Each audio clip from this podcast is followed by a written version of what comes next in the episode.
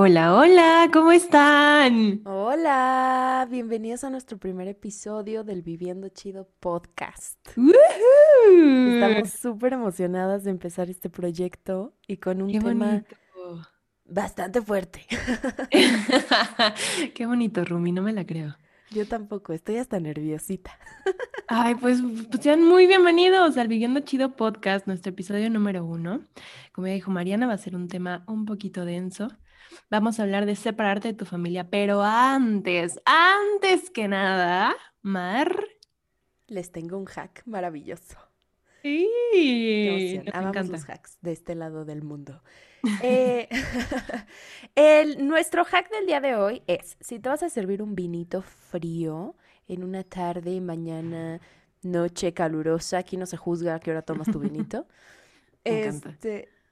Vas a poner en el congelador unas uvitas y estas uvas las vas a servir en tu copa ya que estén congeladas, luego encima pones el vino y entonces mientras se van derritiendo el vino se queda frío durante más tiempo y al final te puedes comer unas uvas sabor a vino.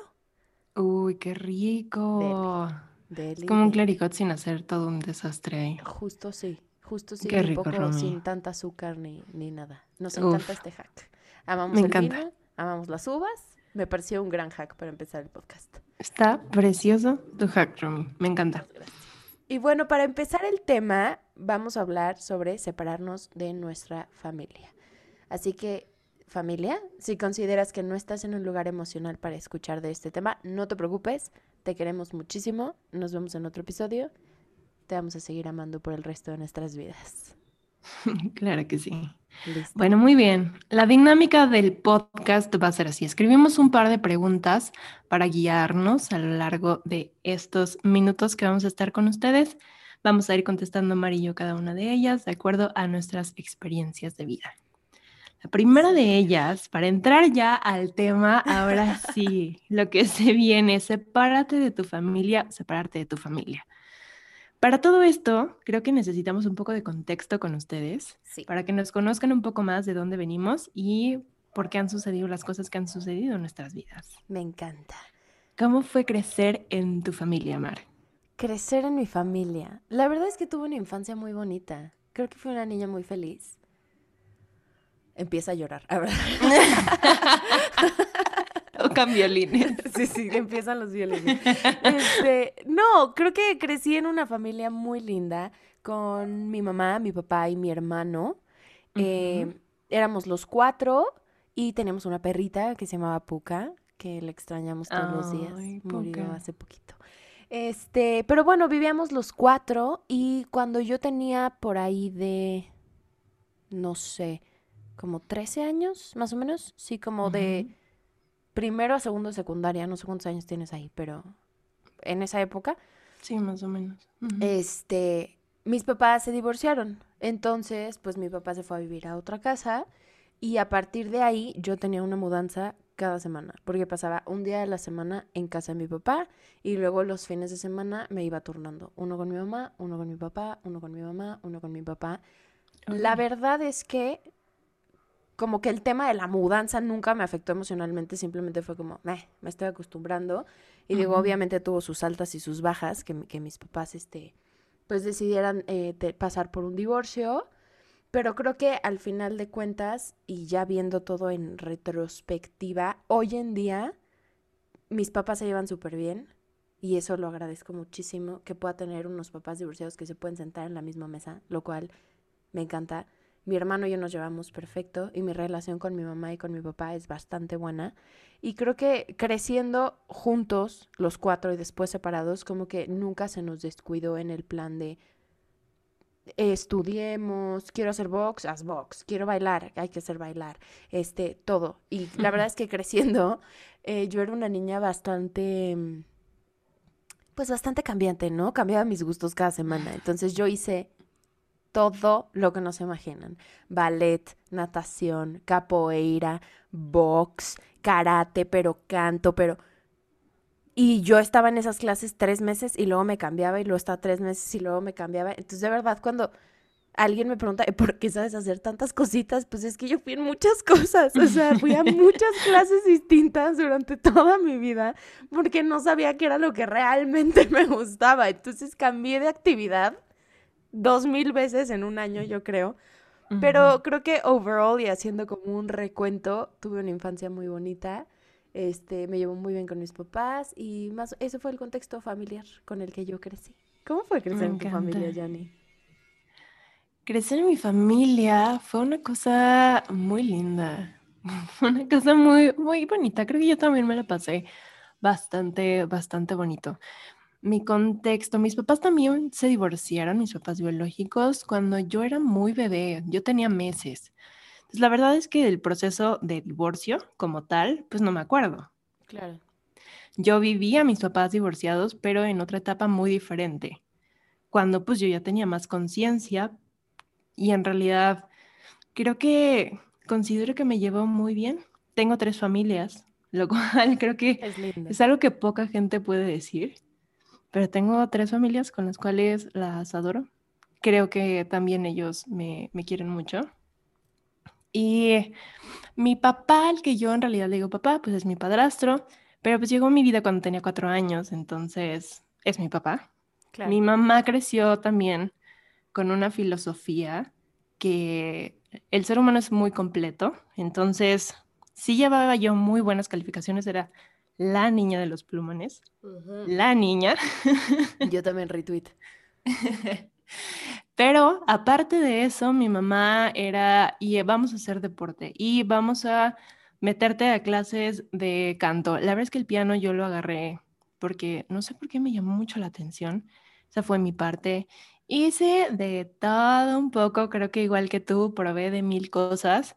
Creo que la diferencia es que mi mamá era muy, muy intensa en que si tú empezabas algo, tenías que quedarte hasta el final. Entonces, creo que hice básicamente como ocho actividades al mismo tiempo, porque yo no las dejaba. o sea, creo que, o sea, para mí ese probar y picar poquito me, me causa un poco de, de ansia, porque cuando era chiquita era, ok, vas a probar esto, pero te quedas. Y te quedas hasta que termine el curso.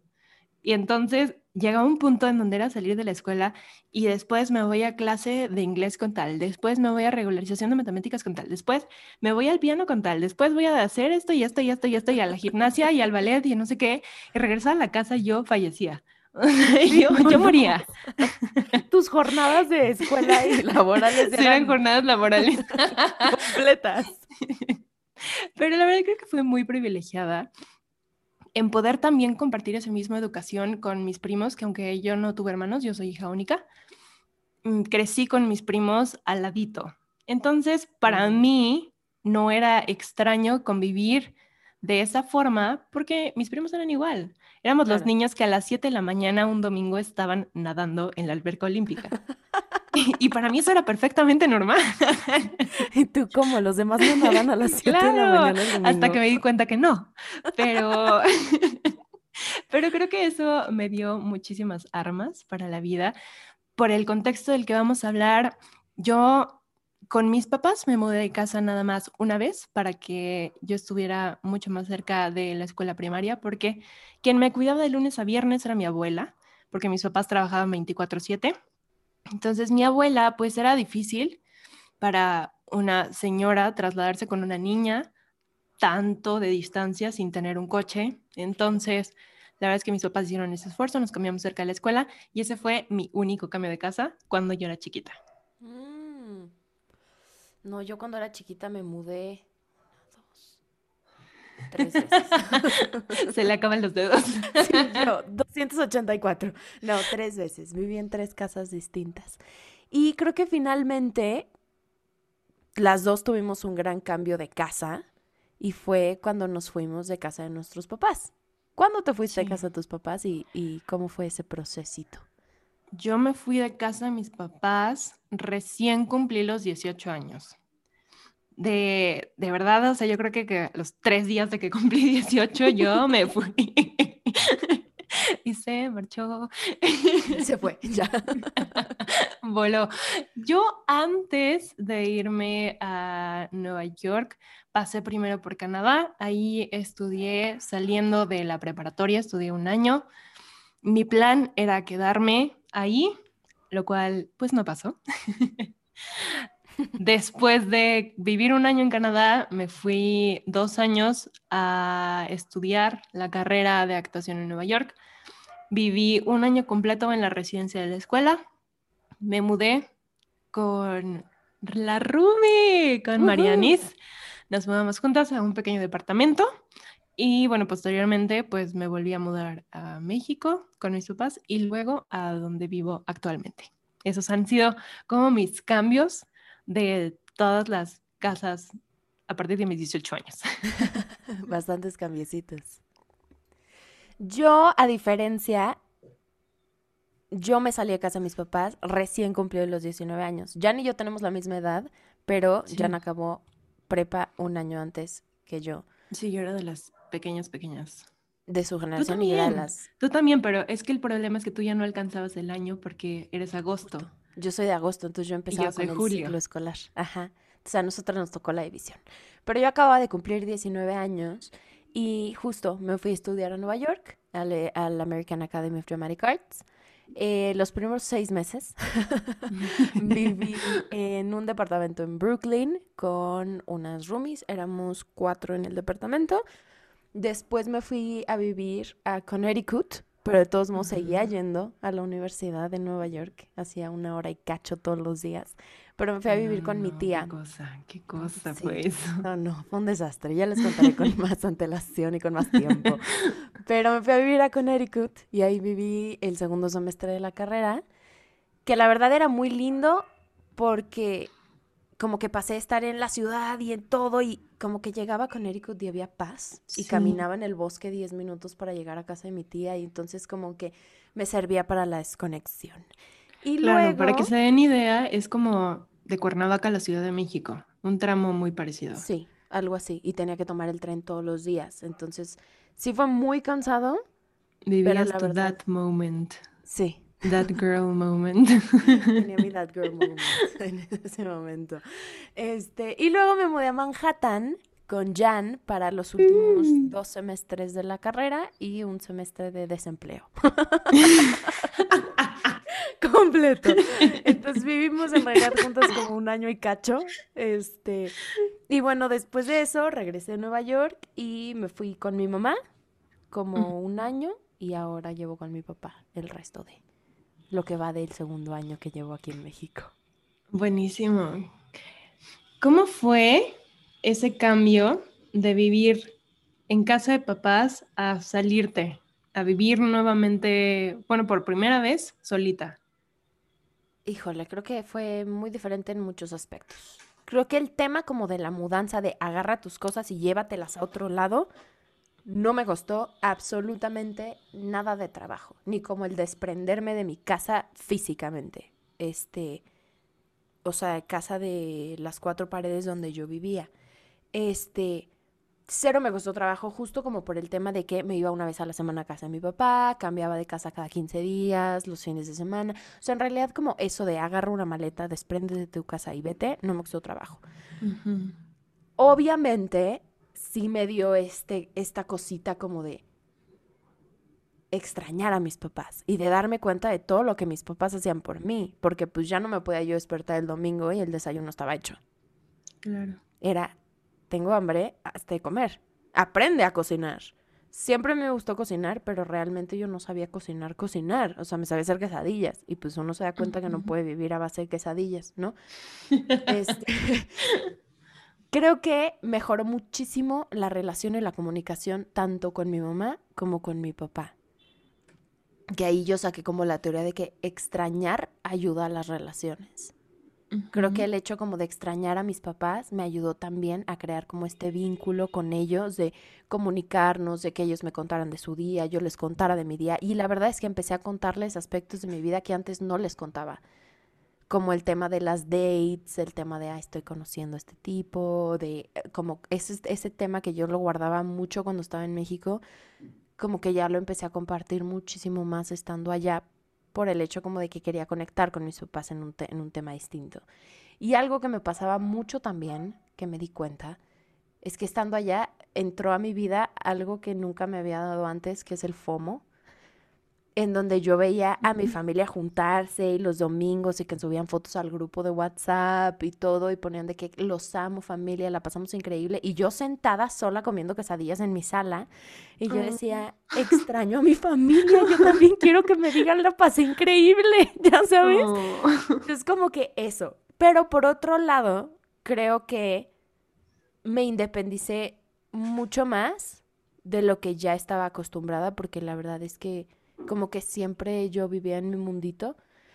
Siempre lo he hecho, vivo en Mariana Landia todo el tiempo, pero es muy divertida Mariana Landia, por cierto. Este, pero justo como que logré independizarme, logré como realmente tener esta como organización en mi cabeza de tal día se paga la renta, este, tal cosa, y empecé a hacerme responsable por mí. No me hice independiente económicamente de mis papás, gracias a todos por ayudarme, pero sí me hice independiente emocionalmente y organizacionalmente, no sé cómo se diga, pero como en el tema de organización me volví muy independiente en eso y como en medir mis tiempos y realmente fue como un lindo paso como para crecer y volverme un adulto.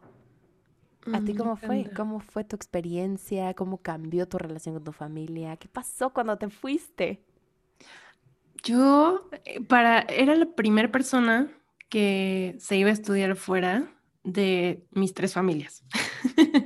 De todos. De, todos los, los, familiares. Familia mexicana, ya se imaginarán cuántos somos. Entonces, la verdad es que me tocó ser también como un parteaguas, me tocaron todos los miedos proyectados. Eventualmente, para cuando yo tomé ese avión, para mí fue una mezcla entre voy a extrañar y empezar a sentir ese, mañana no voy a ver a mis papás y no voy a estar en mi casa, ¿qué está pasando? Y también fue una mezcla de, ah, por fin, ya, se acabó. No le tengo que decir a nadie que me voy a ir, ni explicar el por qué, ni para qué, ni qué estoy estudiando, ni si sirve de algo. Mis papás están gastando dinero a lo menso. Fue como ese alivio de, Dios mío, ya, se acabó, me fui, se fue. Sí llegué yo a mi primer vivienda y que en ese momento la verdad es que a mí me, me causó mucho conflicto no haber llegado primero a Nueva York, pero ahora agradezco muchísimo haber llegado primero a Canadá. Fue una gran preparación y confiar en esos procesos de la vida me, me sirvió mucho. Creo que me ayudó muchísimo a crecer y como tú decías, entender que las cosas no sucedían por sí solas. Por ejemplo, el que el refri no iba a aparecer lleno, el cuánto costaba un súper, no, carísimo. el cómo se lava la ropa, no les puedo explicar la cantidad de veces que mi ropa se llenó de bolitas o que cambiaba de color y yo decía, el rosa es mi mejor amigo ahora. que se encogía la ropa y tú, pero ¿por qué? Y yo, mamá, ayúdame. 100%. y pues la verdad es que creo que por el contexto de, vivir con más gente de mi edad ayuda a que nadie sabe lo que está haciendo. Una vez que te sales de casa de tus papás, nadie te prepara para lo que se viene. Te pueden explicar cómo ha sido esa experiencia, pero si tú no lo vives, no vas a poder experimentar y madurar todas las cosas que vienen. Con el me salí, ahora qué hago. La verdad es que como relación, con mis papás mejoró muchísimo, muchísimo, exponencialmente cuando yo me fui. En parte porque empecé yo a valorar todas las cosas que ellos hacían por mí y ver que pues no, no era una cosa fácil. El me siento mal, la primera vez que me enfermé afuera, Uy, estando yo sola, unas ganas de tomar un avión y decir aborto misión, mamá, por favor ven y hazme caldito de pollo. Sí, 100%. Y que esas, ese tipo de cosas es lo que te van formando. Por una parte, esa gratitud, ese valor y regresar en diciembre, ya me va a dar sentimiento, pero era regresar en diciembre con una ilusión que no sabes. O sea, yo, yo traía mis maletas en la mano, se abría la puerta de, del aeropuerto y para mí era, ¡pum!, llorar. Y yo, yo también lloraba y corría y nos abrazábamos como de película. Sí, sí, sí. Era muy precioso ese sentimiento de, de tener a esa persona que tanto amas y que tanto te ama al fin. Es una cosa, es una sensación muy hermosa. Y aparte de eso, aparte de valorar todas esas cosas y esos momentos que tenía con mis papás, era el saber yo afrontar estas nuevas cosas por mí misma. Ya yo sé y sabía que mis papás me habían dado herramientas para yo poder sobrevivir y poder vivir bien. Entonces era mi momento de demostrarme a mí misma que yo tenía en mí ese sostén, ese adulto, esa mamá interior que me iba a cuidar y que no me iba a dejar morir sin alimentarse y de enfermedad y que no me iba a pasar algo exponencialmente grave porque ahí estaba yo para mí. 100%. Y entonces creo que eso fue una cosa muy hermosa que me dejó el haberme mudado sola. Y ahora, ¿cómo fue tu relación o cómo cambió tu relación o qué issues hubo cuando venías de visita a México o ahora que ya regresaste a vivir a México cerca de tu familia? Ok. La primera vez que yo regresé, ya les conté la parte bonita. Llegando a la casa, se acabó. sobrepasamos la etapa de honeymoon. Este, no, no creo que llegando a casa, pero sí fue muy caótico. De las primeras veces que regresé, de Canadá creo que no tanto, pero de Nueva York. En Nueva York la verdad es que yo me encariñé muy rápido con la gente, muy rápido con la ciudad. Me fascinó, estaba yo cegada. Entonces regresar a México, estaba yo con un cierto recelo, un cierto, híjole, es que sí, pero me quiero quedar también. Sí, Entonces llego yo a México, llego otra vez a vivir a casa de mis papás y pues eran vacaciones largas, eran como unos cuatro meses más o menos. De verano, sí. De, verano. Y pues se imaginarán, uno ya empiezas a crear tu rutina, empiezas a, a decir, la verdad es que a mí no me encanta comer esto, te empiezas tú también a dar cuenta de cositas que no funcionan, que sí te funcionan, cómo quieres crear una rutina. Y eso, que ya era como una rutina de, me gustaría llamarlo como de preadulto, ya no empataba tanto con esa rutina que mis papás tenían de Yanaí hija. Mm, Entonces, mi mamá y mi papá me trataban como Yanaí hija pero Yanaí hija ya había tenido más experiencias, entonces ya era como una Yanaí 2.0, que no empataba con eso que mis papás esperaban de mí. Y también lo que yo había aprendido no empataba con lo que ellos me daban. Y fue un caos, porque la verdad es que creo que de ninguna de las dos partes nos supimos comunicar bien en un inicio. Entonces era un caos, imagínate que mi mamá era como, come a tal hora, y yo es que no quiero porque tú no sabes que me hace daño eso y eso está mal y estás jugando con mi salud y mi mamá, pero ¿qué te pasa? O sea, si antes esto nada más te decía que comieras y comías, ¿sabes? Sí, sí. Entonces fue todo un proceso de readaptación y de sentarnos a decir, a ver, a mí no me funciona que me estén diciendo, coma a tal hora, parta a tal hora, vamos a hacer esto, vamos a hacer aquello, el que me atiborraran de cosas al estar aquí porque pues me les iba, también, también te abruma. Porque sí, claro, vas de vacaciones, vas de vacaciones y vas a estar un corto tiempo, sin embargo, pues estás de vacaciones, ¿sabes? 100% de que quiero dormir. Sí, sí, sí, quiero estar sola tantito. Y eso no significa que no te ame, que no te quiera, que no te extrañe, pero dame mi espacio, please.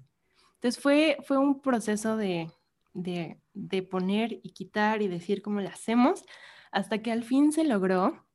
Que la verdad les voy a dar el crédito, fue más ayuda a mis papás. En ese momento yo estaba como, ¿por qué no me entienden? Soy un adulto que ha vivido dos años sola.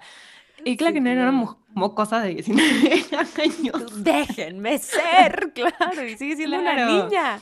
Sí, pero la verdad es que mis respetos a mis papás que supieron manejar muy bien la situación y decir, ok, entendemos que has cambiado. Vamos a ver qué funciona, qué no funciona. Cosas que te vemos como muy, muy entrada a decir, esto no se cambia. Entonces, respetamos, no se cambia, pero vamos a ver cómo funciona. Y creo que fue gracias a ellos que, que pudimos progresar en nuestra buena relación. Y también qué difícil para nuestros papás, ¿sabes? Como él, se fueron, regresaron y son otras personas ¿Qué pasó ahí? Sí, que ya no es lo que te decía, ya no es la llana hija que yo mandé. Claro. ¿Qué es esto? ¿Qué es esto que me regresa? ¿Quién es esta persona? sí, 100%. Creo que a mí me pasó igual que yo necesitaba mi espacio. Porque pasé de... Eh, mi mamá volvió a casarse, mi papá lleva en una relación cinco años con Chivis, que la amo y la adoro también, a Sergio también lo quiero muchísimo.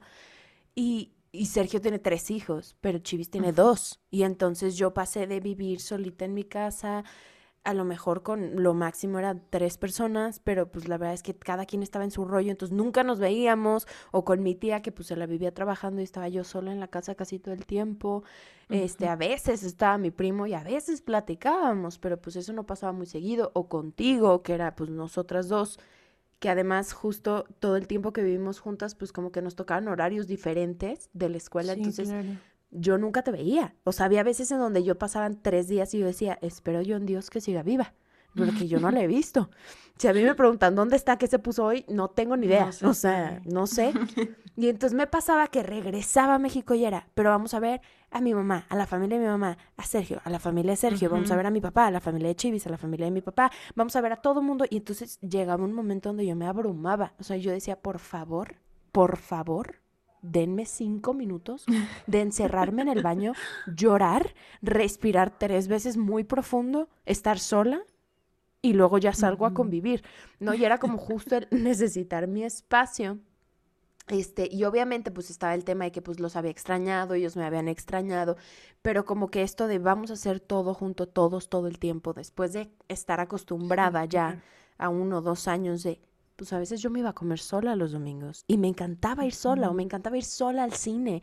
Y entonces el hecho de vamos juntos como muéganos a todos lados, si era como, híjole, necesito mi espacio. Y yo ya cuando estoy abrumada me convierto en una persona horrible. Entonces, no, sí, cuando estoy abrumado, cuando estoy estresado, cuando estoy engentada, soy una persona terrible. Entonces...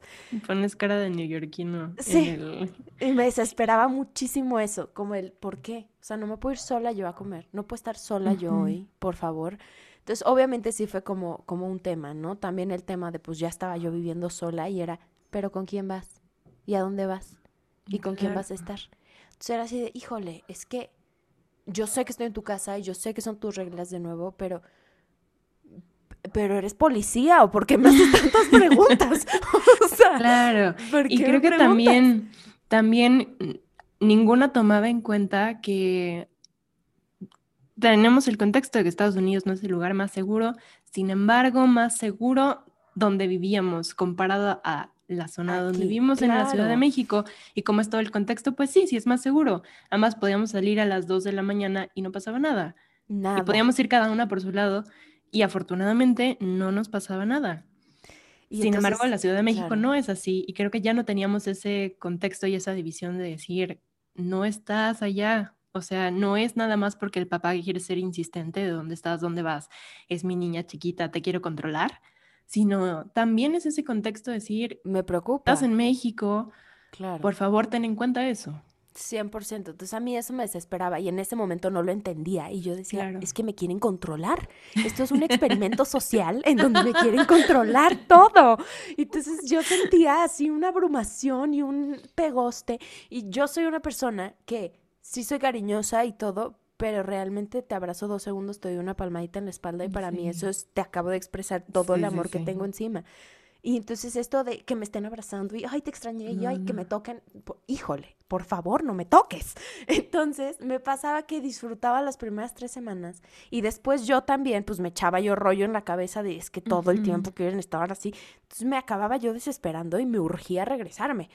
Y luego, obviamente, me subí al avión de regreso y ¿qué pasaba? Lloraba. y yo, es que los voy a extrañar. y entonces era como un ciclo de nunca acabar.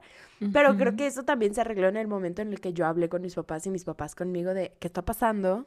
Entonces llegamos todos a un acuerdo, o sea, de, ¿sabes qué? Si estoy en tu casa, si son tus reglas, tú me dices, llega a las 12, a las 12 estoy aquí, pero si yo no te aviso, o, yo te aviso, ¿no? O sea, quedaba en, te voy a avisar qué va a pasar, ¿no?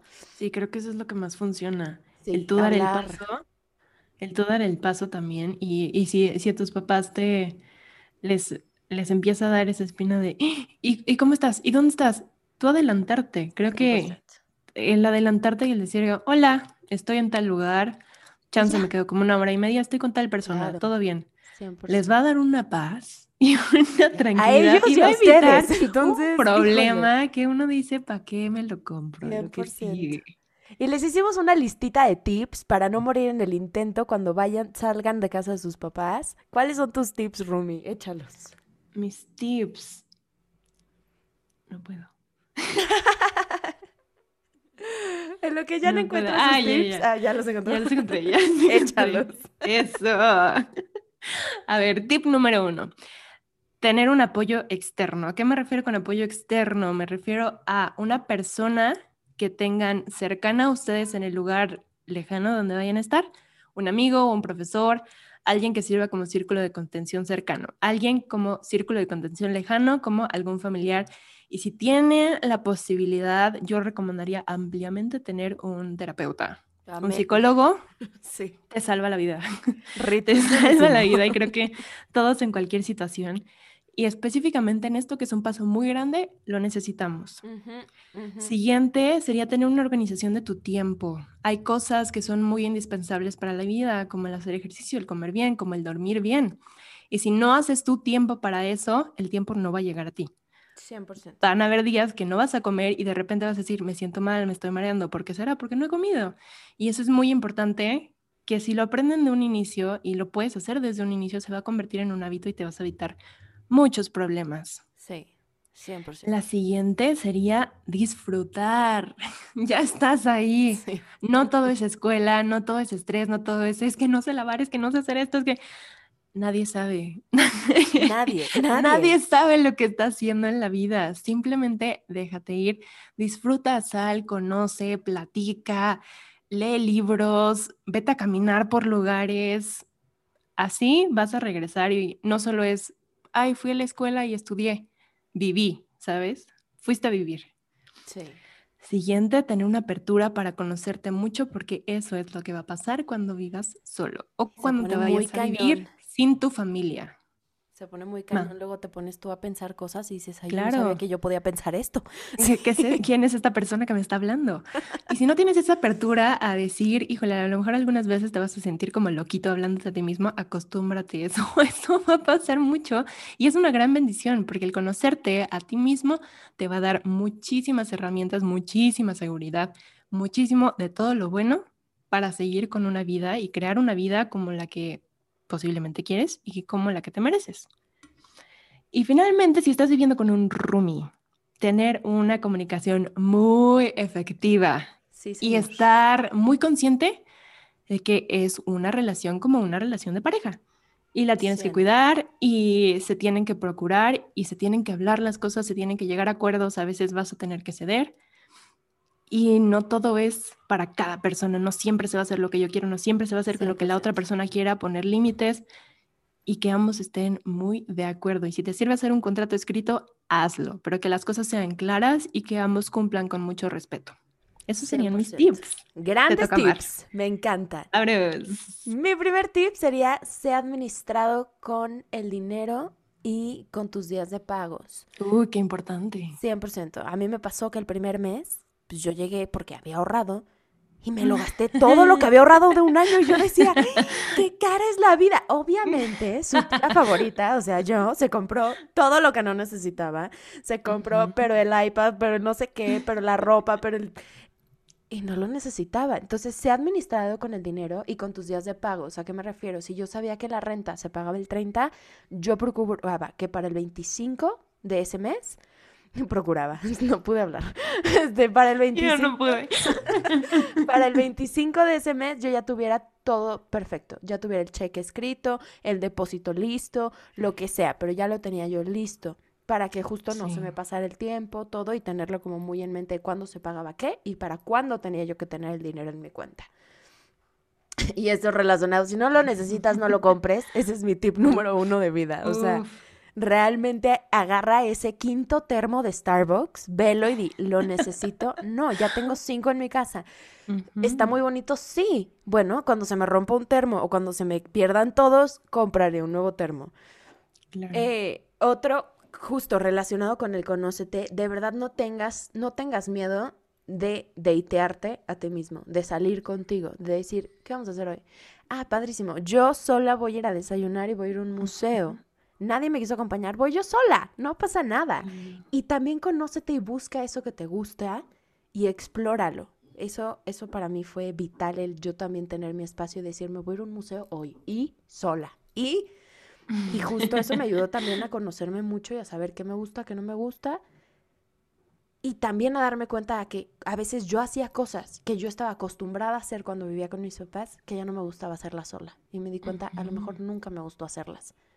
Y entonces empecé a buscar otras cosas que me empezaran a llenar a mí, que me gustaran a mí. Y justo lo mismo, si vives con roomies, pon reglas, establece límites y respeta las reglas y los límites de la otra persona. Porque a mí me pasó eso en el primer departamento. Ni puse límites, ni, ni seguí las reglas yo tampoco, ni los límites de las otras personas y viceversa. Y por eso terminó muy mal. Por ejemplo, con Jan me pasó que era hablado. O sea, era, oye, tal, ah, perfecto. Y ya.